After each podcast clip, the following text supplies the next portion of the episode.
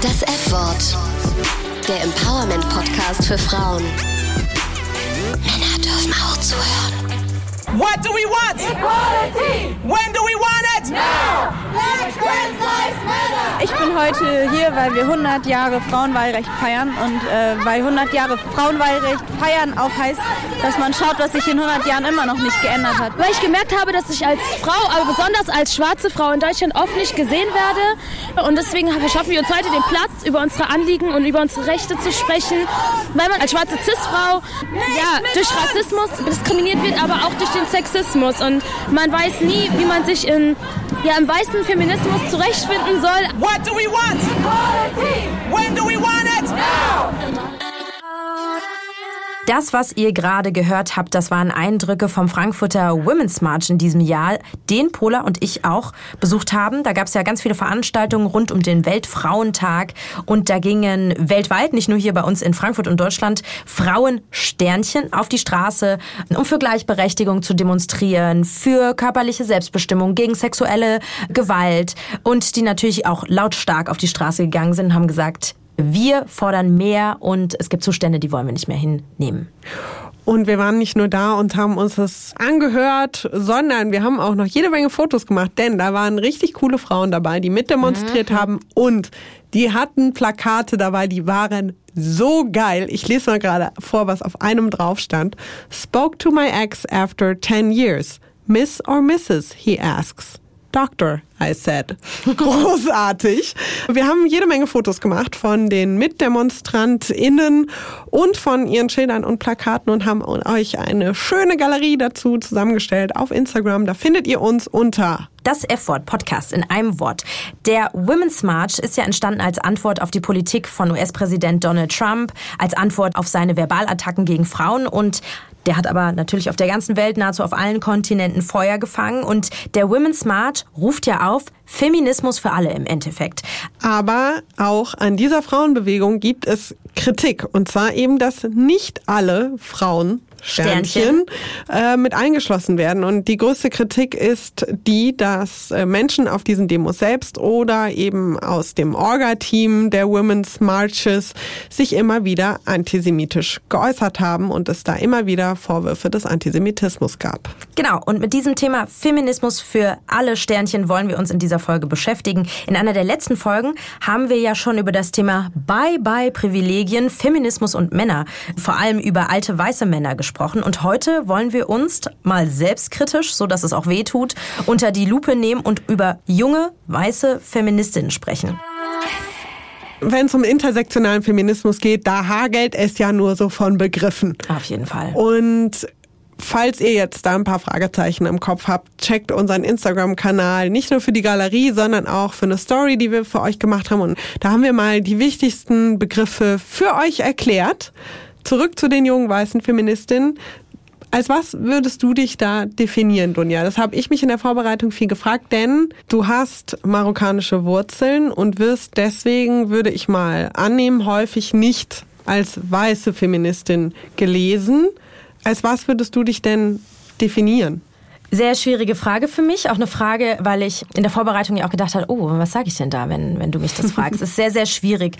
Was ich dazu sagen kann, ist die eine Seite, wo ich mir denke, ich fühle mich bei bestimmten Diskussionen, gerade wenn weiße deutsche Feministinnen die äußern, nicht immer repräsentiert. Ich fühle mich da nicht immer eingeschlossen, mhm. weil einfach Realitäten für mich anders sind. Dadurch, dass zum Beispiel mein Name eben Dunja Sadaki ist. Mhm. Dadurch mache ich einfach andere Erfahrungen. Das beginnt, sobald ich meinen Namen sage und dann in Diskussionen oder in Unterhaltungen trete. Da merke ich einfach, da werde ich, aber da geht es nicht nur um das Thema weiße Feministin, sondern da geht es auch um das Thema, was ist Deutsch und wer ist Deutsch. Ja. Da würde ich sagen, da werde ich nicht einkategoriert von anderen. Aber man muss auch sagen, wenn jetzt optisch, ich weiß es nicht, manchmal ist es so, dass Leute sagen, ja, woher kommst du denn, ohne dass ich meinen Namen geäußert habe? Aber ich würde sagen, meine Haut ist relativ hell, meine Augen sind relativ hell. Das heißt, dadurch habe ich einfach schon viele Privilegien und rutsche da durchs Raster. Also es ist so für mich ein sehr großer Zwiespalt, aber auch ein sehr großes Thema. Für mich ist es natürlicherweise nicht ganz so ein großes Thema, weil ich mich als äh, WC Frau definiere. Dunja hasst den Begriff, ich finde ihn eigentlich ganz gut.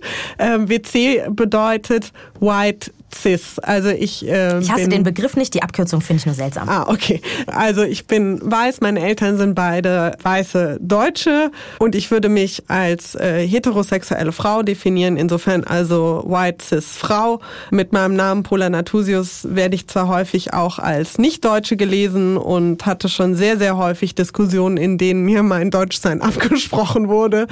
Aber ich glaube, da bin ich trotzdem insgesamt extrem privilegiert und einfach eine junge weiße Feministin. Aber man merkt schon so im Gespräch miteinander, ist ein Thema, bei dem man sich nicht wohlfühlt, oder? Ja. Das ist ein Thema, da fühlt man sich nicht wohl und es tut auch direkt weh. Es geht direkt ans Eingemachte. Da müssen wir halt einfach mal an unsere Privilegien gehen, glaube ich, und Auf mal einfach Fall. ganz arg auch darauf achten, wie ist der eigene Sprachgebrauch, wo grenzt man vielleicht andere Leute aus. Wo denkt man sie nicht mit? Genau, aber das ist ja auch ein Grund, warum wir das als Thema genommen haben. Intersektionaler Feminismus oder wie wir es genannt haben. Feminism oh so white. Und deswegen wollen wir auch nicht nur uns zu Wort kommen lassen, das wäre ja schon wieder die Kritik, sondern wir wollen die sprechen lassen, die es betrifft. Und dazu haben wir wieder spannende Gäste. Wir reden mit einer afrodeutschen Frau über ihre Rassismuserfahrung in Deutschland und im Feminismus. Und wir haben einen Interviewgast, da sind wir sehr dankbar, der sich als non-binär bezeichnet und uns erklären wird, was bedeutet das genau und welche Begriffe wir mal dringlichst in unseren Wortschatz aufnehmen sollten. Und außerdem sprechen wir mit der Taz-Kolumnistin Hengameya Gubifara, die mit ihrem Buch Eure Heimat ist unser Albtraum zum Thema Heimat für einigen Wirbel gesorgt hat. Diejenigen von euch, die auf Twitter zu Hause sind, kennen sie vielleicht als Habibitus. Das ist insgesamt echt eine Menge Holz. Wir haben uns da sehr viel vorgenommen. Und ich würde mal tippen, das wird tendenziell die längste Ja, Folge ja, bisher. ja. Aber wir wollen einfach versuchen, eben möglichst viel abzudecken. Wir werden nicht alles abdecken können, aber wir geben uns Mühe, viel abzudecken und einfach jetzt mal so einen Rundumschlag zu wagen. Und wenn ihr dazu schon Anregungen, Kritik, Lob habt, dann wirklich als her damit. Wie immer könnt ihr uns äh, ja eine WhatsApp-Nachricht schicken an die 0171 2228980 oder eine E-Mail an das F-Wort.hr.de und wir haben für euch natürlich auch in dieser Folge wieder unsere wunderbar, die beste, die einzige, aber die tollste Kategorie, die Heldin der Folge, wo Pola und ich euch immer wieder zwei spannende Frauen vorstellen, deren Leben, deren Handeln uns Mut machen, die uns inspirieren und die Mann und natürlich Frau vielleicht ein bisschen mehr auf dem Schirm haben sollte. Und dann würde ich sagen, steigen wir direkt ein in unsere Folge 6. Feminism Oh So White. Folgt uns auf Instagram, das F-Wort Podcast. Intersektionalität, das ist ein äh, großer Begriff. Und bevor wir überhaupt jetzt anfangen, da groß drüber zu sprechen und zu philosophieren, haben wir mal geschaut, was das überhaupt bedeuten soll und haben dafür einen ein bisschen älteren Artikel in dem feministischen Magazin Missy Magazine gefunden aus dem Jahr 2013. Und da heißt es zum Thema Intersektionalität Folgendes. An feministischer Front stehen oft Frauen, die bestimmte Privilegien gegenüber anderen Frauen besitzen. Eine weiße, gut ausgebildete, gesunde Frau wird möglicherweise weniger Diskriminierung erfahren als Frauen, auf die diese Kriterien nicht zutreffen. Denn Diskriminierung erfolgt nicht nur aufgrund einer einzelnen gesellschaftlichen Gegebenheit, wie zum Beispiel der Stellung der Frau, sondern erstreckt sich über ein weites Feld. Welche Hautfarbe hat jemand? Welcher Religion gehört die Person an? Ist jemand behindert? Wie alt ist die Person? Ist sie chronisch krank, übergewichtig, arm, transsexuell, homosexuell? In einem einzelnen Menschen können sich demnach mehrere Punkte potenzieller Benachteiligung überschneiden. Und wie gesagt, wenn es um Intersektionalität geht, dann gibt es sehr, sehr viele Begriffe. Und um da ein bisschen Licht ins Dunkel zu bringen, haben wir euch auf Instagram mal ein paar dieser Begriffe, die wichtigsten, erklärt. Findet ihr in unserer Story. Und das bringt hoffentlich Licht ins Dunkel. Ja, Pola, jetzt haben wir ja die Begriffserklärung bekommen. Müssen wir beide beziehungsweise weiße Feministinnen sich gerade angesprochen fühlen? Beziehungsweise wie oft denkst du denn selbst darüber nach, dass du als weiße Feministin Privilegien hast? Also ich glaube, in den letzten Jahren wurde das immer mehr. Das ist eine Entwicklung, glaube ich, die stattgefunden hat. Früher hatte ich das nicht so auf dem Schirm. In meiner Pubertät ging mir das auf Deutsch gesagt am Arsch vorbei. Ich bin in einer weißen Mittelstands-Kleinstadt groß geworden, katholische Mädchenschule, da war nicht viel mit Intersektionalität. Ne? Ich habe dann aber Amerikanistik studiert mit dem Schwerpunkt afroamerikanische Literatur und Kultur und hatte da auch das Glück, viele Dozentinnen zu haben, die dezidiert eben uns auch Literatur von Frauen zu lesen gegeben haben. Wir haben da viel über die 20er und 30er, also 1920er und 30er, aber auch die 1960er und 70er gesprochen, Bürgerrechtsbewegung und so weiter. Und äh, die haben da immer wieder auch auf die Rolle der Frau hingewiesen. Das heißt, da wurde mir schon klar, wow, okay, also das war ist sowieso eine prekäre, ähm, marginalisierte Gruppe, aber den Frauen, die haben da wirklich noch mal mehr Struggle einfach aufgrund ihres Geschlechts. Und dann war in den letzten Jahren ja zum Beispiel die Black Lives Matter Bewegung ganz viel in den Medien. Da wurde mir das auch noch mal bewusst, als ich darüber, naja, Berichte gelesen habe, Bücher auch. Und ein anderer Aspekt äh, sind für mich dann nochmal meine Reise nach Israel. Da habe ich ja relativ viel Zeit verbracht und ich habe viele Freundinnen in Israel und da wird mir dann auch einfach immer wieder klar, wie sehr Feminismus auch sozusagen an der jeweiligen Kultur hängt, mit der du aufgewachsen bist. Weil die Frauen dort haben andere Konflikte als wir. Natürlich wollen die grundsätzlich, äh, besteht da glaube ich ein Konsens, äh, was wir so wollen von der Welt und vom Leben und so weiter, aber die haben andere Konflikte in ihrem Alltag und die brauchen einen anderen Feminismus für die ist vieles selbstverständlich, was für uns nicht selbstverständlich ist und andersrum. Und solche Erfahrungen mache ich immer wieder. Ich war zum Beispiel auf einer Konferenz für jüdische Frauen, eine feministische Konferenz. Da wurde das auch nochmal klar, dass die häufig sich eben nicht mitgehört und mitgedacht fühlen. Und das sind so Punkte gewesen in meinem Leben, die dazu geführt haben, dass ich dachte, aha, aha, aha es gibt noch ein bisschen was anderes als so deinen kleinen begrenzten Horizont. Und ich hoffe, dass sowas immer dazu führt, dass ich da eben meinen Horizont erweitere und inklusiver werde sozusagen. Wie war das bei dir? Ich sag mal, bei mir war das so, wenn ich jetzt an meine, mein Werden, mein Aufwachsen denke, ich bin in der Frankfurter Nordweststadt groß geworden. Also Heddernheim, Nordweststadt bin ich in den Kindergarten gegangen, in die Ganz Schule. kurz für alle, die, die nicht aus Frankfurt kommen. Das ist tough shit. Naja, finde ich überhaupt nicht. Ich sag mal so, wir waren einfach in meiner Klasse. Die meisten von uns hatten einen, diesen schlimmen Migrationshintergrund. Also im Grunde genommen ist es so ziemlich das Kontrastprogramm zu dem, wie ich groß geworden bin. Ich glaube aber, uns war das als Kindern einfach überhaupt nicht bewusst. Da war einfach normal, dass nichts normal ist, beziehungsweise, dass wir alle komplett verschieden sind. Es war auch noch die Römerstadtschule damals. Das war auch eine, heute würde man sagen, inklusive Schule. Damals hat man gesagt, gemeinsamer Unterricht, wo einfach auch behinderte Menschen, auch behinderte ähm, Mädchen dabei waren. Und ich glaube, das ist mir am Anfang überhaupt nicht aufgefallen. Erst tatsächlich in der weiterführenden Schule dieses Thema, wer ist deutsch und wer nicht. Und auf einmal so, wow, jetzt sitzen ja hier nur, und ich sage das jetzt ganz liebevoll, ganz viele Stefanis und Katharinas. Es war ein anderes Publikum, sage ich mal, äh, was ganz, was Fragen an mich gestellt hat, wo ich mir dachte, wow, die habe ich noch nie gehört. So, ähm, lässt dich dein Vater machen? Darfst du weggehen? Oder woher kommst du? Da fing das, glaube ich, an. Aber Ah ja, okay. wirklich beruflich, wenn ich da überlege, waren eigentlich so die Slutwalks. Kannst du dich daran noch erinnern? Ja. Zur Erinnerung, das waren Demonstrationen von vor allem Frauen gegen sexuelle Gewalt und Vergewaltigungsmythen. Und das hat damals begonnen in Kanada, wo ein Polizist in einer Teilnehmerin von einem Sicherheitsseminar gesagt hatte, hier, wenn du dich nicht als Schlampe, Zitat, kleidest, dann wirst du auch weniger oder nicht sexueller Gewalt ausgesetzt. Und das hat ja so ein Lauffeuer in der ganzen Welt ausgelöst, wo Menschen sogar auch in Marokko auf die Straße gegangen sind mit aufreizenden Klamotten oder mit dem Label äh, Slut, Schlampe und haben gesagt, das kann nicht sein. Und gegen diese Vergewaltigungsmythen oder diese Mitschuld, die angeblich Frauen dann immer trifft, ne, kennen wir ja alle sogar in Deutschland. Haben wir auch in der Männerfolge mal kurz drüber gesprochen. Genau, dass das da diskutiert wurde und ich saß damals als Journalistin mit den Veranstalterinnen zusammen und das waren äh, mehrheitlich ähm, weiße deutsche Frauen und da habe ich mich mit denen das unterhalten und habe gesagt, na ja, also nicht jede von uns in Frankfurt kann mit diesem Label und auch so wie, also für die war das kein Ding, dass sie ja im Korsett und so auf die Straße gegangen sind und dieses Label Schlampe vor sich hergetragen haben. Da habe ich gesagt, na ja, ihr bindet nicht die Leute ein, die das nicht so leicht können, die damit bei der Idee mega mit dabei sind, aber für die es einfach andere Konsequenzen hat in ihrer Community,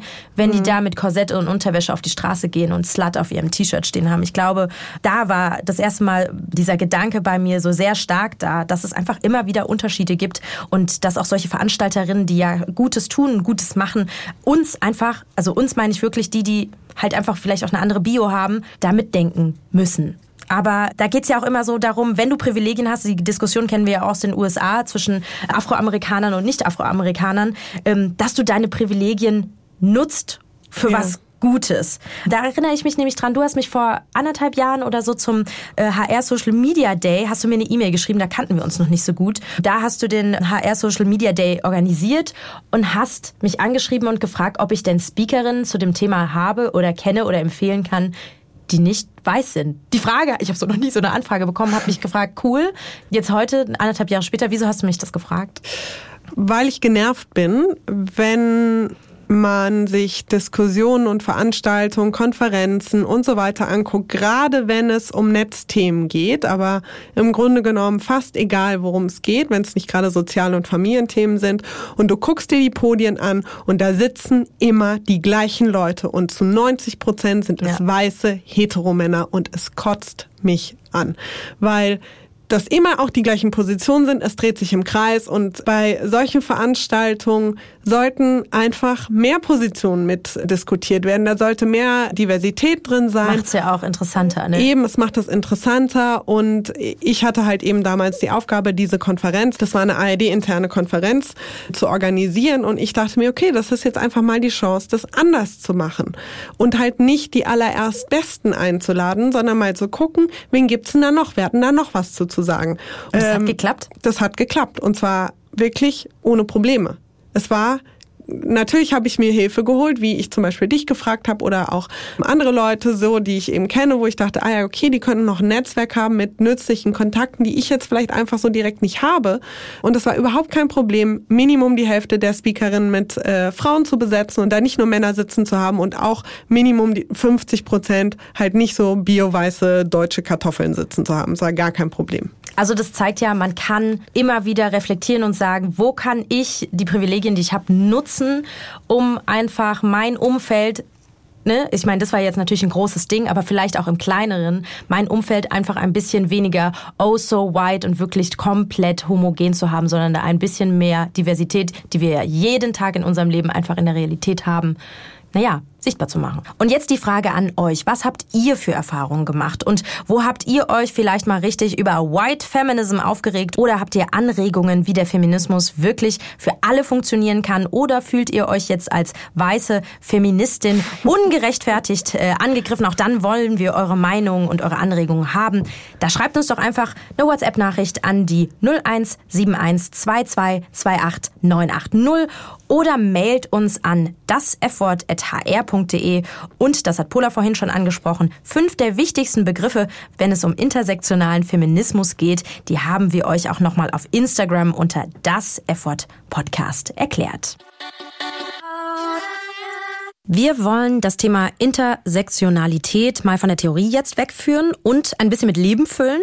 Und deswegen haben wir uns einen tollen Gast wieder eingeladen, Hadija Haruna. Sie ist schwarze Journalistin, Moderatorin, arbeitet unter anderem für den Hessischen Rundfunk und sie ist auch bei der ISD, der Initiative Schwarze Menschen in Deutschland. Hadija, Pola und ich haben am Anfang des Podcasts so ein bisschen darüber gesprochen, wie identifizieren wir uns als was und haben beide schon gemerkt, oh, das ist irgendwie sowas, da denkt man vielleicht nicht so oft nach oder es macht auch direkt Bauchschmerzen. Jetzt haben wir dich hier in den Podcast eingeladen und wollen mit dir wieder über, über diese Definition sprechen, über das Thema Hautfarbe sprechen. Und da die erste Frage von uns, wie sehr geht dir das auf die Nerven, dass Leute wie wir dich dann einladen und sagen, wie ist das denn bei dir? Also so ehrlich gesagt werde ich jetzt nicht eingeladen dafür, äh, über meine Hautfarbe zu sprechen, sondern meistens über Themen, und da ich das dann aus so einer journalistischen oder aus einer ja bewegten Perspektive tue, ist es okay. Aber natürlich ist es interessant, dass ich immer nach meiner Hautfarbe gefragt werde und andere, weiße Personen zum Beispiel, eher weniger nach ihren verschiedenen Hautkonnotationen befragt werden. Aber das zeigt auch, dass es eigentlich um was ganz anderes geht. Aber die Diskussion an sich, wo man ja auch immer so unterscheidet, also du hast ja recht, dieser Blick auf das Thema Weißsein ist nicht so stark als auf das Thema Nicht-Weißsein. Aber diese Diskussion darum, ich weiß, dass du sie ja auch beruflich und in deinem Engagement diese Diskussion sehr oft führst, aber denkst du nicht manchmal, pff, Ich Ja. bin der Diskussion einfach leid. Ja klar, nervt. Ich definiere mich ja auch nicht über meine Hautfarbe. Ich definiere mich über ganz viele andere Attribute, sicherlich über Frau sein, Mutter sein, Journalistin sein. Das sind die wesentlich interessanteren Dinge als mein Äußeres. Jetzt sprechen wir heute in der Folge über das Thema, wir haben ja die Folge genannt, Feminism oh so white, also weißer Feminismus. Inwieweit findest du, weißer Feminismus, da steckt ein Problem drin? Ja, also es gibt ja Leute, die haben ein Problem mit dem Begriff weißen Feminismus. Das heißt, wir müssten eigentlich erstmal kurz darüber sprechen, was ist eigentlich dieses Schlagwort weiß-schwarz. Also ich und viele andere, ich habe mir das nicht ausgedacht, verstehen das ja als politische Kategorie, als eine Lebensrealität. Es ist einfach faktisch so, dass weiße Menschen andere Erfahrungen machen als schwarze Menschen auf dem Arbeitsmarkt, auf dem Wohnungsmarkt oder vielleicht im Club, wenn du jemanden kennenlernst. So. Das bezeichnet es erst einmal. Dann gibt es, wenn du feministische Strukturen anguckst, einfach unterschiedliche Generationen. Welche, die schon vorher da waren, die in 68er-Bewegung waren, die waren halt sehr homogen, also sehr einheitlich. Das war eine bestimmte Generation, die war nicht unbedingt durch Einwanderung äh, geprägt, obwohl man sagen muss, dass MigrantInnen schon damals sehr aktiv waren, aber eben nicht zusammen mit den weißen Feministinnen, wie sie jetzt herausgearbeitet werden als so ein Schlagwort, aber im Endeffekt geht es um eine Perspektive. Und die klingt so negativ, weil diese vermeintlich weißen Feministinnen, also die Kritik wäre, weiße Feministinnen beachten ihr Weißsein nicht so sehr. Also sie haben sozusagen kein Verständnis für Frauen mit anderen Perspektiven. Also wir sind so vielfältig im Frausein. Und wenn es da Stimmen gibt, die sagen, die anderen übertünchen wir, wir sind die Norm, wir haben das Wissen über wie Feminismus funktioniert, dann gibt es dieses Problem, das wird viel diskutiert und oft eben dann auch als weißer Feminismus gelabelt, wenn da sozusagen keine Selbstreflexion stattfindet. Du hast es eben schon angesprochen. Weiße Menschen erleben andere Dinge im Alltag als schwarze Menschen. Kannst du erzählen, was du als schwarze Frau im Alltag so erlebst? Das ist so eine Frage. Ich liebe diese Alltagsgeschichtsfragen. Das sind so schöne Microaggressions. Weißt du, du erlebst sie und dann im besten Fall hast du sofort eine Strategie gefunden und dann sind sie weg. Es gibt natürlich immer wiederkehrende Situationen und Leute gucken mich dann immer an, wie, warum, wieso. Das N-Wort. Ich werde es nicht aussprechen, habe ich keine Lust drauf, habe ich meine Erfahrung mitgemacht. Aber wirklich, ist egal. Nicht jung, nicht alt, alle Generationen am Arbeitsplatz, draußen auf der Straße, in jeglicher Situation begegnet mir das N-Wort und ich diskutiere nicht immer, weil ich ja keinen Bock habe, immer zu diskutieren, aber diese Thematik, ist das nun rassistisch oder nicht? Und was darf man denn jetzt noch sagen und was nicht? Und dann geht's auch so um stereotype Bilder. Also klar, ich bin ja so eine Frau, schwarz, hab's irgendwie ja schon auch hier in den HR geschafft. das ist dann so, oh, sie hat's aber als Schwarze weit gebracht. Oh, so, also es ist, es hat so ein Das ist sowas ganz Subtiles. Das finde ich auch interessant, weil es sozusagen diese Vorstellung von, was können Schwarze erreichen und so weiter. Und das sind ja auch Bilder, die jüngeren Menschen präsentiert werden und da musst du ja gegenhalten. Damit habe ich es ja jetzt heute nicht mehr. Also Empowerment war eine wichtige Sache, Selbstbestärkung und so weiter. Aber wenn du es dekodierst, dann ist es schon ziemlich hässlich. Du sagst gerade, das sind Bilder, die jungen Leuten vorgelebt oder gezeigt werden. Wir haben auch schon in anderen Folgen drüber gesprochen. Wir haben jetzt zum Beispiel eine Beyoncé, die ganz klar als Feministin auftritt. Es gibt immer mehr in Serien und Filmen und so weiter, immer mehr schwarze Schauspieler und Schauspielerinnen. Es gibt Werbung, die diverser ist und sich mehr mit Body Positivity zum Beispiel auseinandersetzt. Reicht es oder ist da noch sehr viel Luft nach oben? Ja, Luft nach oben ist ja sowieso immer, glaube ich. Ich finde, es ist ein großer Unterschied zu vor zehn Jahren. Also wenn ich meine Altersgeneration anschaue, ich kann ja sagen, ich bin 38, dann hat sich in bestimmten Selbstverständnissen viel verändert. Ich habe vor zehn Jahren oder mit Anfang 20 bestimmte Bilder gar nicht repräsentiert bekommen. Oder sie waren Zum ganz Beispiel? weit. Naja, also ich meine, ich nehme dieses Beispiel eigentlich nicht so gerne, aber ich meine, wer konnte hier einen Schönheitswettbewerb äh, gewinnen? Das war nicht unbedingt Black is Beautiful. Das ist jetzt nicht das allerwichtigste Thema, aber, Aber es gehört auch dazu. Aber es gehört auch dazu. Aber auch ja die Vertretung in bestimmten, ob es Lehrer sind, ob es irgendwie, ja, ich mache heute Mentoring, werde eingeladen, um aufzuzeigen, oh, es gibt auch schwarze Journalistinnen, um eben junge Kids, Jugendliche mit Migrationsgeschichte der sogenannten eben aufzuzeigen, hey, du bist nicht alleine, du kannst das schaffen und so. Diese Angebote hatte ich alle jetzt nicht. Und jetzt kommt es ja dann darauf an, wie bist du selber konditioniert, wie ist dein Umfeld, wie bist du sozialisiert, wie viel Power hast du, um zu sagen, ich gehe da durch die Instanzen, weil ein großer Punkt ist ja nicht nur das Äußere, sondern ist ja auch ein Klasse-Ding. Also es gibt ja bestimmte Zugänge zu bestimmten Bereichen und das teilen ja dann Frauen auch wieder. Da Solidaritätsbündnisse zu finden und die habe ich eben dann irgendwann gefunden, das sind die Vereine, in denen ich ja auch bin, um dazu festzustellen, du bist nicht alleine, da gibt's Wege, Und das hat ganz viel mit dir selbst zu tun, weil die Gesellschaft kannst du unter Umständen nicht so sehr verändern, wie du dir das wünschen würdest. Aber du kannst an deiner Position arbeiten, zusammen mit anderen und kannst dann, naja, vielleicht auch mal auf eine widerständige Art und manchmal auch vielleicht auf eine strategische Art, aber natürlich mit einem gewissen Selbstbewusstsein durchkommen. Weil es eben inzwischen unter anderem mehr Vorbilder und Identifikationspersonen gibt. Genau. Also ich meine, ich zähle ja jetzt selber zu einer Generation, die selber Mentees hat. Und das zeigt ja viel. Wenn ich schon einen Mentor oder Mentorin gehabt hätte, so, und diese Bewegung, das finde ich natürlich schön. Natürlich verändert sich etwas. Und da muss noch viel mehr kommen. Als wir uns mit dem Thema intersektionaler Feminismus beschäftigt haben, da haben wir uns auch sehr stark an unsere Erfahrungen auf dem Women's March Anfang des Jahres erinnert. Und da war das Thema vor allen Dingen auch Sprache sehr, sehr wichtig. Wir haben eingangs jetzt vor dem Interview ja gesprochen und da hast du gesagt, okay, du bezeichnest dich nicht als Afrodeutsche. Das sind ja äh, so Begrifflichkeiten, die immer wieder auftauchen. Afrodeutsch, schwarze Deutsche, People of Color. Wie wichtig sind dir diese Begrifflichkeiten, dass zum Beispiel auch wir, wenn wir jetzt Journalistinnen sind, die mit dir reden, die dich ankündigen, die auch richtig Ne, wir haben dich sogar am Anfang der Folge mit Afrodeutsch angekündigt, das ist falsch. Es ist nicht wirklich falsch. Es ist nur nicht meine Selbstbezeichnung. Aber nicht, weil ich ein Problem mit dir habe. Das ist, aber das erkläre ich ja gleich. Aber wir hätten dich mal fragen sollen, wie kündigen wir dich denn an, anstatt es dann so zu machen. Vielleicht kannst du auf die Begrifflichkeiten kommen und wieso nicht Afrodeutsch?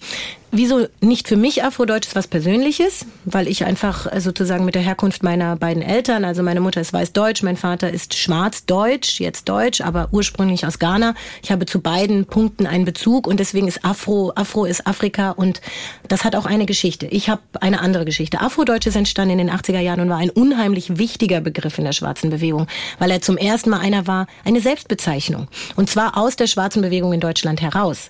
Da waren, das waren aber die, die sich so bezeichnet hatten, hatten unter Umständen gar keinen Kontakt zu diesem Afro, sondern waren eher deutsch. Deswegen war auch der Parallelbegriff Schwarzdeutsch. Das hat darin steckt ja, ich habe es vorhin ja schon gesagt, mit dieser politischen Kategorie ein ein Anspruch. Schwarzdeutsch ist kein Widerspruch. Das geht zusammen. Und dann spricht das ja auch so ein bisschen diese Blutsdebatte an. Also was ist Deutsch? Die Frage haben wir ja bis heute. Die haben wir auch nicht beantwortet, wie Deutsch sein aussieht. Also damit spielen diese beiden Begriffe. Schwarz ist nicht negativ, denken ja auch immer viele, oh wirklich, darf ich schwarz sagen? Und das zeigt sich. Es gab einfach vorher so viele Beschreibungen für schwarze Menschen. Ich kann die jetzt nicht alle aufzählen, aber denkt mal kurz drüber nach und euch wird eine Menge einfallen. Und schwarze Menschen wurden nie danach gefragt, ob sie so bezeichnet werden wollen. Und das markiert den Unterschied. Und das ist übrigens nicht nur bei schwarzen Leuten so. Frage Menschen, wie sie heißen, auch im Transgender, im Genderbereich, so. Wie möchten sie bezeichnet werden? Und viele sagen dann, boah, voll anstrengend. Und wo kommt es? Das hat was mit Privilegien zu tun. Ich habe dieses Wort irgendwann mal gelernt, war immer schon richtig. Punkt. Naja, und da jetzt fängt es an anstrengend zu werden, wenn du sagst, okay, habe ich immer schon gelernt, ist auch nicht schlimm, du bist nicht böse. Aber da sind Leute, die wollen jetzt auch mal sagen, wie sie gerne genannt werden. Und dann fängt es an kritisch zu werden. Und da sind halt die einen, machen halt Klappe zu und die anderen lassen sich eher darauf ein, mal zuzuhören. Da habe ich noch eine Rückfrage Mhm. zu. Und zwar gibt es ja neben Afrodeutsch und Schwarz auch noch den Begriff farbig. Oh, schöner Begriff, ja. Bei mir ist der abgespeichert unter ist eine Fremdbezeichnung und ist eine rassistische Fremdbezeichnung. Stimmt das? Ja, und zwar aus dem einfachen Grund, farbig ist die politisch korrekte Ablösung des N-Worts und des vorigen Worts, das ich jetzt kurz ausspreche, der Moor. Also es gab sozusagen eine Begriffsgeschichte und dann wusste man, okay, die sind irgendwie abwertend, die sagt man nicht mehr, machen wir farbig. Aber schwarze Menschen wurden nicht äh, dazu befragt. Ich würde gerne nochmal bei Begrifflichkeiten bleiben. Da geht's ja nicht nur um Begriffe beim Thema intersektionaler Feminismus, Thema schwarze Deutsche oder Afrodeutsch, sondern haben wir in der Folge benutzt, benutzen wir in der Folge das gesprochene Sternchen, die Begriffe wie zum Beispiel cis, binär oder non-binär. Bei der Recherche habe ich mich manchmal gefragt, oh, da komme ich schon an meine Grenzen, wo ich bestimmte Dinge einfach verstehe. Und da habe ich mich gefragt, schließen bestimmte Begriffe oder wenn man so spricht, nicht auch ziemlich viele Frauen Sternchen aus? Ich glaube, das sind zwei Antworten. Das eine ist, das sich nicht beschäftigt haben mit einer sehr komplexen Sache, ist erstmal wie eine große Mauer. Und ich würde auch sagen, boah, ist das kompliziert, wenn du noch nie damit Berührung hattest. Jetzt gibt es aber unheimlich viel Angebot, sich zu informieren. Und selbst, also ich bin ja auch nicht äh, hierher gekommen und habe alles schon verstanden von vornherein. Ich habe mein Leben und von dem gehe ich aus. Und alles andere muss ich mir erarbeiten. Müssen ist jetzt ein krasses Wort, wenn man den Anspruch daran hat, verstehen zu wollen. Und das ruft mich eher auf, neugierig zu sein, nachzufragen, wenn ich was nicht verstanden habe, hinzugucken und eher um zu verstehen, was da draußen einfach läuft. Und ich finde, das auch ist auch ein Anspruch, weil diese Menschen waren ja alle schon da, diese Frauen, Sternchen waren alle schon da. Man hat sie vorher halt einfach nur nicht gehört und jetzt werden ihre Stimmen lauter und deswegen wird es anstrengender, mehr Leute sitzen am Tisch. Und wenn ich irgendwie mitkommen will, dann muss ich mich damit auseinandersetzen. Und das muss ich halt wollen.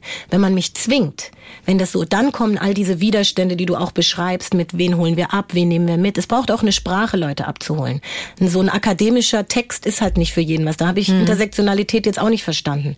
Wenn ich das aber auf Menschen, Frauen runterbreche, am Tisch, dann kann man das ganz, ganz klar miteinander aushandeln. Das ist eigentlich das Gespräch, was wir jetzt führen. Wir beide, Dunja und ich, definieren uns ja ganz klar als Feministin. Ich nehme an, bei dir ist das auch so. Und deswegen wäre noch eine Frage von uns, was gibt dir Feminismus und was fehlt dir noch? Bei mir kam, ich sage jetzt mal, die schwarze Bewusstseinsbildung vor dem feministischen. Obwohl ich Gender Studies studiert habe und dort auch Zugänge hatte, war das zwar offensichtlich das nähere Thema. Ich habe dann auch Rassismusforschung betrieben, aber ich habe mich erst in meiner Selbstposition mit Rassismus beschäftigt, sowohl wissenschaftlich als auch mit mir selbst. Und dann kam eigentlich das, was ich in den Gender Studies gemacht habe, hinten drauf und hat mein feministisches Profil, auch überhaupt die Auseinandersetzung mit Am I a feminist? Ich meine, was steckt in diesem Wort und so? Was bedeutet es? Und mit welchen Frauen kann ich denn Solidaritäten überhaupt aufbauen und mit welchen nicht? Und dann stellte sich ja heraus, dass diese Reihenfolge schon auch Sinn hatte, weil ich ja schon auch eine Feminismuskritik mitbringe, weil ich ja eine bestimmte Art von Feminismus auch mir wünsche, nämlich da, wo alle am Tisch sitzen, so einen intersektionalen. Ich denke auch, das ist die Zukunft.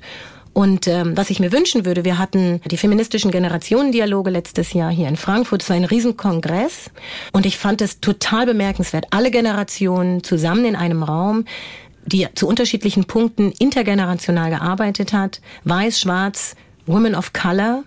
Es war nicht leicht. Es war aber der Versuch, respektvoll miteinander umzugehen und ein Unverständnis füreinander oder ein noch nicht Verstehen anzubahnen. Und das sind Dinge, die ich mir wünsche. Ich wünsche mir, dass ich in Räumen sitze, wo ich eine und das ist ja so ein Beispiel, wo sich sehr stark spaltet, ganz aktuell, Kopftuchdebatte nicht auf eine Art von so verhärteten Fronten unter Feministinnen führen muss. Da sind so viele Themen, die wir eigentlich aus einer weiblichen feministischen Perspektive intersektional mit viel mehr Offenheit, mit viel mehr Weitsicht, das würde uns so viel weiterbringen, betrachten könnten. Und da sehe ich halt noch viel Luft nach oben. Die Heldin der Folge. Kommen wir jetzt zu unserer Lieblingskategorie. Zu unserer einzigen Kategorie, na gut, aber es ist auch die beste Kategorie der Welt, und zwar die Heldin der Folge. Früher haben wir es noch gesungen, ohne dass das Mikrofon an war. Und jede Folge bringen Pola und ich jeweils eine Frau, Sternchen mit, die wir vorstellen und äh, von der wir behaupten, diese Frau, diese Frauen, die solltet ihr im Gedächtnis behalten, die solltet ihr näher kennenlernen, denn das Leben dieser Frau, ihr Handeln, ihre Person, die ermutigt uns und ist auf jeden Fall spannend und wissenswert. Und ich würde sagen, heute fangen wir mal mit dir an, Pola. Wen hast du mir mitgebracht? Laurie Lightfoot.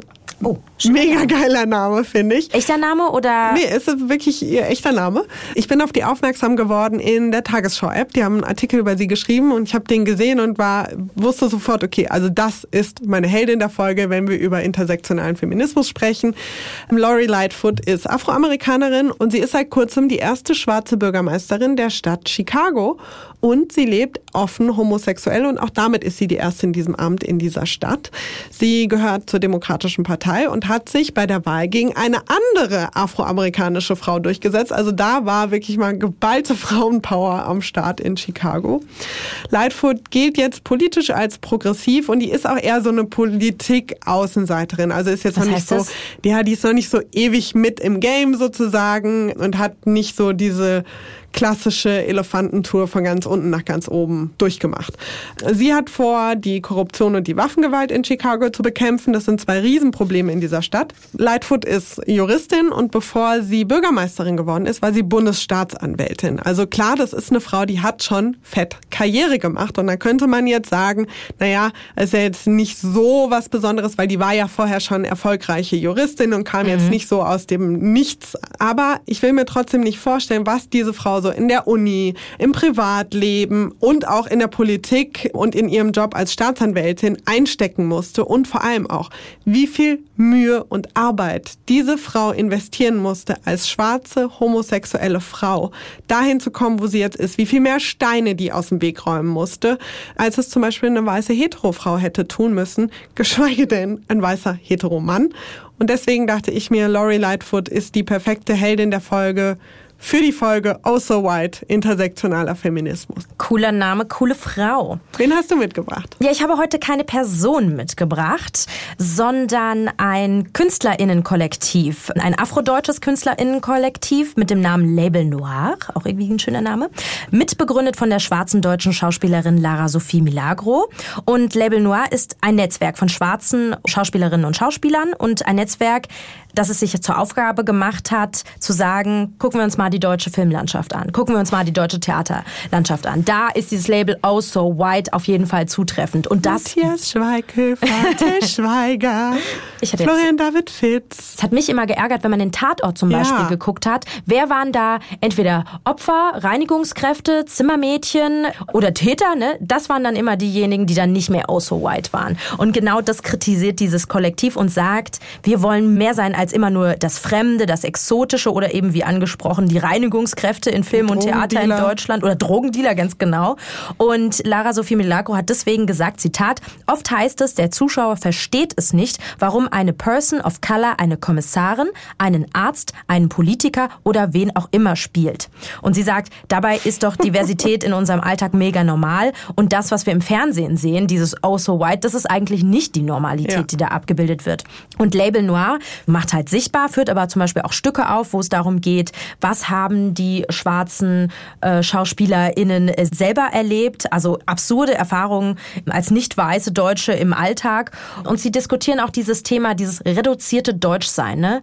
Deutschsein, das nur weiß sein kann, nur mit bestimmten Namen verknüpft. Und, Ja. und sie stellen es halt in Frage, weil sie halt irgendwie sagen, hey, es gibt uns, es gibt uns schon lange und das ist nicht die Realität. Das weiße Deutschland ist nicht die Realität und deswegen sollte Film und äh, Theater in Deutschland eben auch anders aussehen. Also mein Fazit, Label Noir, ein ganz wichtiges Kollektiv, wie ich finde, das auf ein Problem aufmerksam macht und es wirklich auch anpackt, also diesen positiven Aspekt. Und deswegen ist das auch meine Heldin der Folge, das Künstlerinnen, das afrodeutsche Künstlerinnen-Kollektiv Label Noir.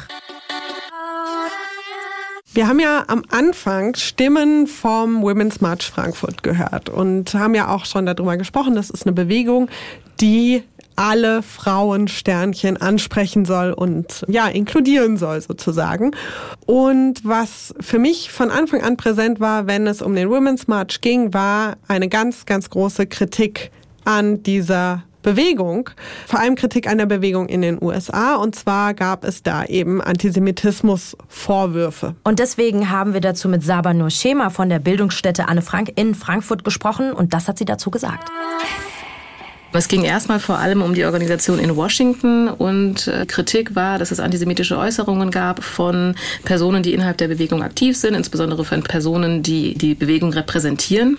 Es ging auch um den Rauswurf der jüdischen Aktivistin Vanessa Rubel auch, die eine der zentralen Mitbegründerinnen war, aber dann irgendwann nicht mehr dabei war. Und zwar aufgrund von äh, ja, antisemitischen Sprüchen und Aussagen ihr gegenüber, auch aber ganz allgemein. Und ähm, die Vorwürfe ähm, haben auch etwas zu tun mit so einer Verbindung oder einer Nähe zu dem Führer von der politisch-religiösen Organisation Nation of Islam in den USA, wo der Führer, so nennen sie ihn ja, Louis Farrakhan ist und der bekannt ist für seine antisemitischen Verschwörungsideologien oder auch für seinen Antisemitismus. Pola, du hast mir erzählt, du hast jüdische Freundinnen oder Bekannte, die genau diesen Vorwurf Antisemitismus im Women's March vor allen Dingen im Netz thematisiert haben. Ja, also wie gesagt, das war für mich von Anfang an präsent, diese Kritik. Und äh, viele meiner Freundinnen und Bekannten haben sich dezidiert ähm, vom Women's March distanziert. Ähm, Jüdinnen, die gesagt haben, das ist nicht mein Feminismus, da kann ich nicht mitlaufen. Es gab sogar eine Netzbewegung sozusagen mit äh, jüdischen Frauen aus der ganzen Welt, die dazu aufgerufen haben, dezidiert nicht zum Women's March zu gehen und dann nicht mitzulaufen, weil das Argument Argument war eben, naja, wenn sich da einige Mitorganisatorinnen antisemitisch äußern und antisemitische Gruppierungen bei den Demos geduldet werden, dann trägt dieses Kollektiv sozusagen diesen Antisemitismus mit und dann können wir davon nicht Teil sein. Und vor allen Dingen der Women's March ist ja eben genauso eine Frauenbewegung, die sich ja dieses Thema Feminismus für alle Sternchen und alle heißt ja eben alle auf die Fahne geschrieben hat. Auch dazu haben wir mit Saba Nur Schema von der Bildungsstätte Anne Frank gesprochen und sie gefragt, wie kann es denn sein, dass gerade in einer Frauenbewegung, die alle Sternchen Frauen ansprechen möchte, Antisemitismusvorwürfe aufkommen? Ein Problem äh, äußert sich schon in dem Gründungsdokument, so würde ich das nennen, beziehungsweise im ersten offiziellen Selbstverständnis, wo schwarze Frauen äh, erwähnt werden, indigene Frauen, arme Frauen, migrantische Frauen, behinderte, muslimische, lesbische, queer und Transfrauen, aber jüdische äh, Frauen, also Jüdinnen einfach gar nicht mit erwähnt werden. Dieses Problem oder diese Leerstelle haben viele intersektional feministische Bewegungen. Tatsächlich wird vieler dieser Bewegungen, die diesen intersektionalen Ansatz haben, vorgeworfen, dass Antisemitismus oder beziehungsweise Jüdinnen ausgelassen werden. Die Kritik speist sich oft daraus, weil Juden und Jüdinnen als weiße Menschen gesehen werden. Das ist das eine und deshalb gar nicht mitgedacht werden, wenn es um Benachteiligung geht. Zum einen wird ihnen auch vorgeworfen, dass sie in Bezug auf die USA auch die weiße Vorherrschaft stützen. Und da steckt auch ein altes antisemitisches Stereotyp mit drin, dass Juden eben die mächtigen Strippenzieher sind, in Anführungsstrichen. Ja? Dass sie sozusagen die Fäden in der Hand äh, haben und das komplette Finanz- und Weltgeschehen irgendwie kontrollieren. Und deshalb werden sie oft gar nicht mitgedacht, weil sie gar nicht auf der Seite der Unterdrückten gesehen werden, sondern gerade andersherum als Unterdrückende. Wie gesagt, Dunja und ich waren bei dem Women's March in Frankfurt und ich muss sagen, ich habe mich da äh, vorab durchaus auch mit auseinandergesetzt, wie die Organisation in Frankfurt mit dem Thema umgeht, weil ich da eben ja so gewisse Bauchschmerzen habe. Unsere Erfahrungen waren folgende. Die Organisatorin von der Gruppe in Frankfurt haben vorab ein Statement auf Facebook veröffentlicht, wo sie sich dezidiert und auch sehr ausführlich von Antisemitismus distanziert haben. Das fand ich ein sehr positives mhm. Zeichen und habe das als sehr positiv wahrgenommen. Traurig, dass es nötig ist, aber die haben da, finde ich, präventiv gut drauf reagiert. Und vor Ort hatten wir dann natürlich auch ein besonderes Auge da drauf. Ich habe keine Gruppierungen wahrgenommen, wie zum Beispiel die Boykottbewegung BDS, die klar antisemitisch sind. Ähm, die waren nicht Teil dieser Demo. Ich habe auch keinerlei Antisemitismus sonst irgendwie wahrgenommen. Ich habe allerdings auch keine jüdischen Gruppen in der Demo wahrgenommen. Also dass irgendwie jüdische Organisationen zum Beispiel Teil der Demos gewesen wären oder dass irgendwie Jewish Lives Matter oder irgendwie sowas äh, Teil der Demo gewesen wäre. Also klar war in Frankfurt Antisemitismus kein Problem, aber ich glaube, da ist trotzdem noch ein bisschen Luft nach oben, dass da die Communities vielleicht wieder ein bisschen aufeinander zugehen können und klar wird, die sind offen und die jüdische Community ist mitgemeint. Folgt uns auf Instagram, das F-Wort Podcast. Wir haben Hengame Yagobi Farah interviewt. Hengame schreibt die Taz-Kolumne Habibitus. Unter diesem Namen könntet ihr Hengame vielleicht auch von Twitter kennen. Hengame bloggt und legt Musik auf. Und Hengame hat über den Heimatbegriff ein Buch geschrieben. Mit dem Titel Eure Heimat ist unser Albtraum. Ein Buch, was den Heimatbegriff in mehreren Essays kritisch unter die Lupe nimmt. Und ich muss sagen, ich als Mensch mit äh, sogenanntem Migrationshintergrund habe mich da auch sehr, sehr wiedergefunden und auch oft äh, gelacht und den Kopf geschüttelt, falls euch nicht aufgefallen ist. Wir haben in dieser Anmod nicht ein einziges Mal das Wort sie benutzt oder er, denn beides würde nicht stimmen. Hengame Yagobi Farah identifiziert sich nämlich nicht als Mann oder Frau. Und was genau das heißt, darüber haben wir mit ihr gesprochen. Non-binär bedeutet, dass eine Person sich weder vollständig als männlich noch vollständig als weiblich identifiziert, sondern sich außerhalb dieser Binarität von Mann und Frau verortet. Da muss ich jetzt nachfragen. Wir haben in der letzten Folge, Dunja und ich, darüber gesprochen, dass wir sozusagen im Alltag ständig das Gefühl haben, wir merken, dass wir Frauen sind. Wie ist es dann bei dir oder bei non-binären Personen? Es ist ja so, dass Geschlechter und ihre Rollen konstruiert sind. Eigentlich sozusagen gibt es ja auch so etwas wie Frauen nicht, aber Menschen werden zu Frauen gemacht. Mhm. Und ich werde größtenteils nach außen hin auch als Frau wahrgenommen und als solche behandelt. Aber es gibt dann eben Leute, die auch sagen, okay, ich bezeichne mich auch selber als Frau, ich identifiziere mich auch als Frau. Und es gibt Leute, die sagen, es kann sein, dass ich ähnliche Erfahrungen wie Frauen mache. Trotzdem bin ich keine.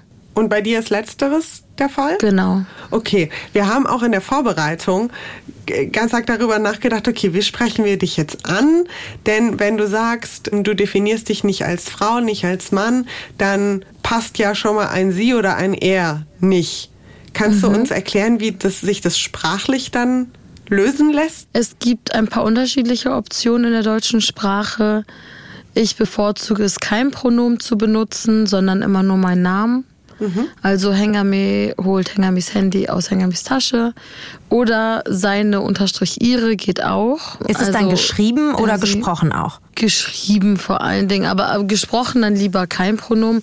Aber wenn Leute sie benutzen, bin ich jetzt auch nicht sauer, weil ich irgendwie gerade so viele Kämpfe zu kämpfen habe, dass ich jetzt, dass es zu viel Energie kosten würde, alle Leute zu korrigieren, wie sie mich ansprechen. Im Englischen gibt es zum Beispiel das Singular They, was geschlechtsneutral ist. Im Schwedischen gibt es Hen. Also es gibt auf unterschiedlichen Sprachen ja auch genderneutrale Pronomen. Die nutze ich, wenn sie vorhanden sind. Und im Deutschen wünsche ich mir kein Pronomen und bin aber auch nicht sauer, wenn man sie benutzt.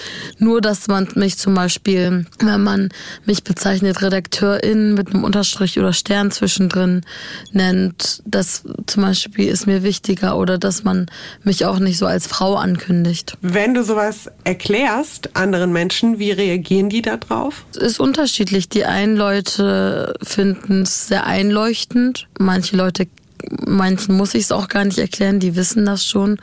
Und dann gibt's Leute, die dann irgendwie Diskussionsbedarf sehen. Jetzt haben wir ja unsere Folge des Podcasts Oh So White genannt, wo wir uns damit beschäftigen, was ist ähm, weißer Feminismus, was ist intersektionaler Feminismus. Wo merkst du denn im Alltag, dass zum Beispiel Hautfarbe eine Rolle spielt? Also ich würde zum Beispiel, wenn es um Rassismus geht, gar nicht den Begriff Hautfarbe benutzen, weil Hautfarbe ja auch ein biologisches Merkmal benutzt mhm. und das sozusagen ähm, auch eine biologistische Definition von Rassismus ist, also dass das sozusagen mit phänotypischen Merkmalen oder so zu tun hat.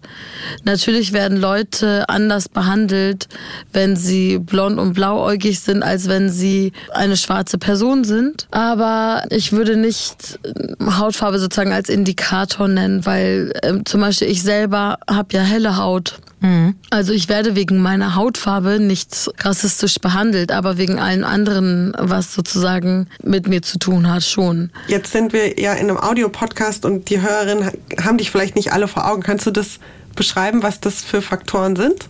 Das beschreibst du ja eigentlich auch in deinem Buch. Es fängt schon mal damit an, wenn ich mich vorstelle, mein Name ist kein deutscher Name oder kein europäischer Name. Da findet schon das erste Othering statt sozusagen.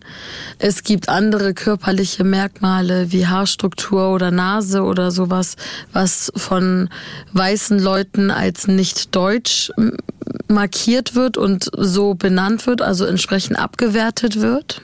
In deinem Buch beschreibst du ja auch äh, in deinem Text, dass du, da musste ich sehr viel lächeln und schmunzeln tatsächlich, dass du von sehr vielen, äh, in Anführungszeichen, Annikas auf der Straße einfach angestarrt oder sogar fotografiert wirst. Also es gibt viele Situationen, in denen ich einfach von Leuten angestarrt werde, dass Leute einfach mir das Gefühl geben, irgendwas stimmt mit mir nicht, obwohl mit mir alles stimmt.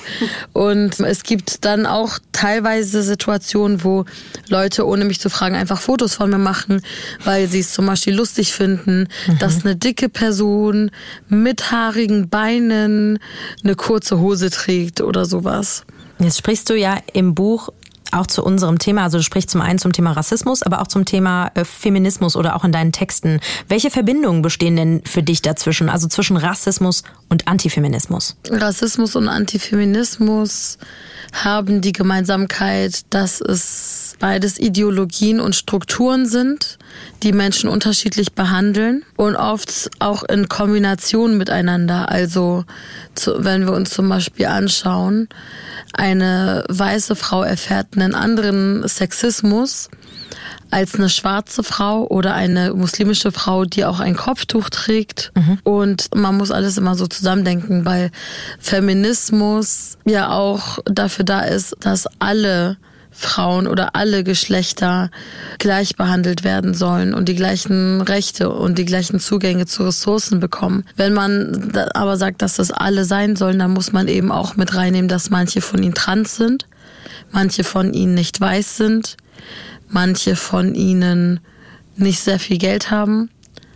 manche von ihnen eine Behinderung haben. Also das ist die sogenannte Intersektionalität, dass verschiedene Diskriminierungsstrukturen zusammenkommen und auch in der Analyse gemeinsam vorkommen und dass Sachen nicht getrennt werden.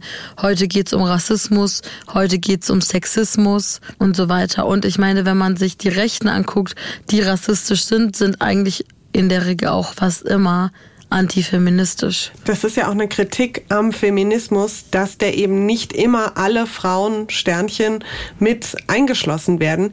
Wie nimmst du denn Feminismus wahr aus deiner persönlichen Perspektive? Ich würde sagen, es gibt auch nicht einen Feminismus, sondern mehrere Feminismen. Und einer davon ist weißer Feminismus. Der wird sehr eindimensional gedacht. Da geht es eben nur um eine sehr privilegierte Perspektive von einer Frau, die weiß ist, die cis ist die aus der Mittelschicht kommt, die keine Behinderung hat, die christlich sozialisiert ist und die hetero ist. Und deswegen sind dann die sichtbarsten feministischen Themen sowas wie Gender Pay Gap oder äh, Frauen in den Manageretagen, obwohl es gar nicht, also zum Beispiel wird gar nicht darüber gesprochen, ob bei Putzjobs eigentlich auch ein Gender Pay Gap existiert oder ob es den gar nicht gibt, weil es ohnehin mehrheitlich Frauen machen oder das ist so ein feminisierter Beruf sozusagen. Wir haben jetzt in den letzten Folgen immer wieder so darüber gesprochen, warum für Dunja und mich Feminismus einfach eine große Rolle spielt und was der uns gibt. Also, dass das halt ein gewisses Empowering-Potenzial zum Beispiel für uns hat oder wir da auch eine Community gefunden haben, auf die wir zurückgreifen können. Wie ist es bei dir? Was gibt dir Feminismus? Feminismus ist für mich einerseits ein politischer Kampf, andererseits auch eine Linse, wie ich auf die Welt gucke. Also ich betrachte Dinge feministisch. Wenn ich einen Film gucke, dann überlege ich auch, wie ich den finde aus einer feministischen Perspektive. Oder ist es auch eine Lebenspraxis, also eine politische Praxis, die aber auf mein Leben zutrifft, die zum Beispiel damit zusammenhängt, dass ich in meinem Alltag eigentlich fast gar nichts mit Männern zu tun habe oder mit Cis-Männern zum Beispiel auf der Arbeit so gut wie gar nicht, im Privaten nicht. Also in wen investiere ich meine Zeit und meine Energie? Und warum investierst du deine Zeit nicht in, wie du gesagt hast, äh, Cis-Männer, weiße Cis-Männer? Weil Cis-Männer ohnehin schon sehr viel Raum einnehmen und sehr viel Aufmerksamkeit bekommen. Gerade wenn es zum Beispiel um Sorgearbeit geht oder um Geld, sind das so die Leute, die so super viel einsaugen und wenig zurückgeben. Pola hat dich ja jetzt gefragt, was gibt dir so der Feminismus? Aber mhm. wir diskutieren ja auch über weißen, also in Anführungszeichen weißen Feminismus. Was fehlt dir denn da noch, jetzt so aus, äh, aus einer deutschen Perspektive? Mir fehlt einfach der Blick fürs Größere. Also weißer Feminismus ist einfach defizitär, weil er nur ganz wenige Frauen in dieser Gesellschaft Gesellschaft berücksichtigt und die Realitäten, die meine Freundinnen und ich haben, überhaupt nicht drin vorkommen. Also es geht zum Beispiel viel mehr darum, dass irgendwie, okay, Produkte, die für Frauen vermarktet werden, sind teurer und meistens pink. Das mag sein, aber das ist irgendwie in der Welt nicht mein größtes Problem. Es ist zum Beispiel oft auch gar nicht kapitalismuskritisch. Ich möchte eigentlich gar nicht in eine Manageretage. Ich möchte lieber, dass es überhaupt nicht mehr den Zwang gibt, dass Menschen arbeiten müssen um überhaupt irgendwie leben zu können. Es geht irgendwie darum, wie man eine gleichberechtigte heterosexuelle Beziehung mit seinem Partner führt. Aber was ist, wenn man überhaupt keinen Partner hat oder mehrere? Also es sind einfach so Biografien, die dort im Vordergrund stehen, die mit meinem Leben wenig zu tun haben und die einfach auch sehr bürgerlich ge gedacht werden. Und deswegen gibt mir der weiße Feminismus nicht so viel. Ein intersektionaler Feminismus hingegen gibt mir natürlich auch Empowerment, er gibt mir aber auch die Energie dadurch, dass ich weiß, ich bin mit bestimmten Erfahrungen nicht alleine und man kann sich miteinander zu einer solidarischen Allianz zusammentun und dagegen kämpfen. Vielleicht kannst du uns und unseren Hörerinnen auch noch was geben, und zwar Tipps oder ein Tipp, wie wir unseren Feminismus intersektionaler gestalten können, wenn wir da eben gerne dran arbeiten. Also Dunja und ich haben in der Vorbereitung schon gefühlt ganz viele Blindflecken gefunden bei uns. Hast du irgendwie einen Tipp, wie wir so im Alltag als Feministin ein bisschen intersektionaler sein können? Hm, wenn es um Sprache geht, ist der erste Schritt erstmal überhaupt den Anspruch zu haben, diskriminierungsarm zu sprechen. Also dass man überlegt, welche Machtstrukturen gibt es in der Sprache. Zum Beispiel jetzt auch ähm, in eurer Frage, habt ihr blinde Flecken benutzt? Und wenn man so blind oder stumm, so diese oder taub, so diese Begriffe für so Sachen, die eigentlich nichts mit der eigentlichen Sache zu tun haben, benutzt, dann reproduziert man zum Beispiel dadurch Behindertenfeindlichkeit. Oder wenn man Leute anspricht, die man zum Beispiel auch nicht kennt, dass man drauf schaut, dass man nicht schon von vornherein eine Genderung vornimmt, sondern offener begrüßt. Zum Beispiel nicht lieber Hans, sondern Hallo Hans, weil wir nicht wissen, ob Hans überhaupt ein Typ ist oder nicht. Oder dass man drauf schaut, dass man Personen, die marginalisiert werden, beschreibt, dass man schaut, haben die Leute eigene Selbstbezeichnungen, zum Beispiel, dass man nicht sagt Ausländer, sondern guckt, was meint man überhaupt damit genau? Meint man damit Leute, die nicht weiß sind, weil das sind nicht alle Ausländer? Mhm. Oder meint man damit Leute, die aus dem, mit einem ausländischen Pass sozusagen in Deutschland sich befinden. Also, dass man da einfach präziser auch wird, auf Selbstbezeichnung schaut, vielleicht auch Medien konsumiert, die äh, sensibler mit Sprache umgehen. Es gibt ja auch zu, zum Thema diskriminierungsarme oder sensiblere Sprache super viel zu lesen. Blogs, Bücher. Auch im Duden Verlag gibt es ja dazu einige Werke. Deswegen das Wichtigste ist einfach sich informieren und offen bleiben, wenn es zum Beispiel Feedback oder Kritik auch dazu gibt. Hengame, vielen, vielen Dank für das Gespräch. Ich fand das äh, total interessant, weil du für mich gerade noch mal sehr den Horizont erweitert hast. Schön, dass du dir Zeit genommen hast für uns. Gerne, vielen Dank euch. Ja, und vor allen Dingen vielen Dank für dein Buch. Eure Heimat ist unser Albtraum. Ich habe mich da sehr oft wiedergefunden, vor allen Dingen in deinem Text. Dankeschön, das freut mich voll. So, Long story long. ähm, wie angekündigt, ein langer Ritt durch den intersektionalen Feminismus. Wir Auch ein unangenehmer Ritt. ja, wir hoffen, er war für euch beim Hören trotzdem informativ und wir neigen uns jetzt dem Ende zu. Dunja, was würdest du sagen, hast du heute gelernt über White Feminism? Dass ich mehr Menschen mitdenken muss, als ich das bisher bewusst getan habe. Menschen mit Behinderung. Wir haben heute ja bewusst versucht, auch unsere Sprache anzupassen und Sternchen auch zu sprechen. Also dass Sprache auch ganz wichtig ist, um Leute sichtbar zu machen. Und ich, ich kenne das ja selbst aus der eigenen Erfahrung. Man will sichtbar sein und auch wahrgenommen und akzeptiert werden. Dass man nicht nur an das Thema Rassismus denkt, also nicht nur auch an schwarze Frauensternchen, sondern auch an jüdische Frauen. Dass man auch an Frauen denkt, die muslimisch sind, mit und ohne Kopftuch. Einfach, dass wir viele sind, dass wir verschieden sind und äh, dass wir uns mitdenken müssen und vor allen Dingen, dass wir uns unterstützen müssen.